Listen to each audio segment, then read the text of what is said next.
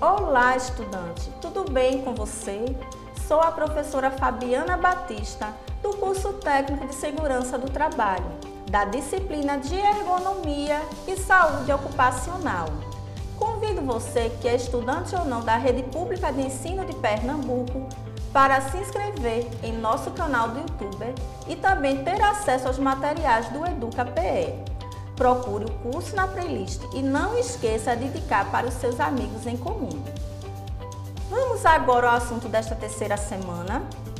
Continuando a nossa viagem, nessa semana vamos falar um pouco sobre a ergonomia que surgiu após a Segunda Guerra Mundial, tendo em vista as falhas ocorridas na interface entre o homem e a máquina.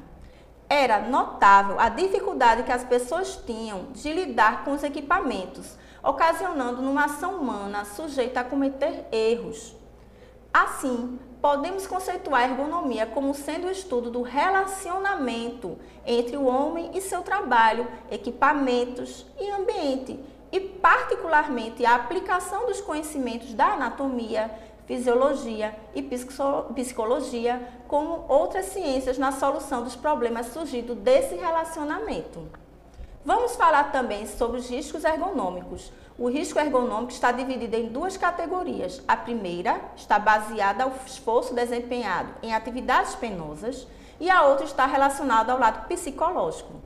Não podemos esquecer da nova NR17, que está atualizadíssima ela visa estabelecer as diretrizes e os requisitos que permitem a adaptação das condições de trabalho às características psicofisiológicas dos trabalhadores, de modo a proporcionar conforto, segurança, saúde e desempenho eficiente no trabalho. Vamos também abordar sobre a análise ergonômica de trabalho, a ET, que é uma ferramenta muito importante que cabe à organização realizar nos setores da empresa, sendo que na nova NR 17 está estabelecido dois tipos de avaliações ergonômicas do trabalho: a avaliação preliminar nas situações de trabalho e também a ET, que é uma avaliação mais aprofundada das condições de trabalho dos trabalhadores, onde ambas tem o propósito de propor as recomendações ergonômicas no posto de trabalho. Leia atentamente seu e-book, assista a nossa videoaula e não esqueça dos destaques, pois são extremamente importantes para você.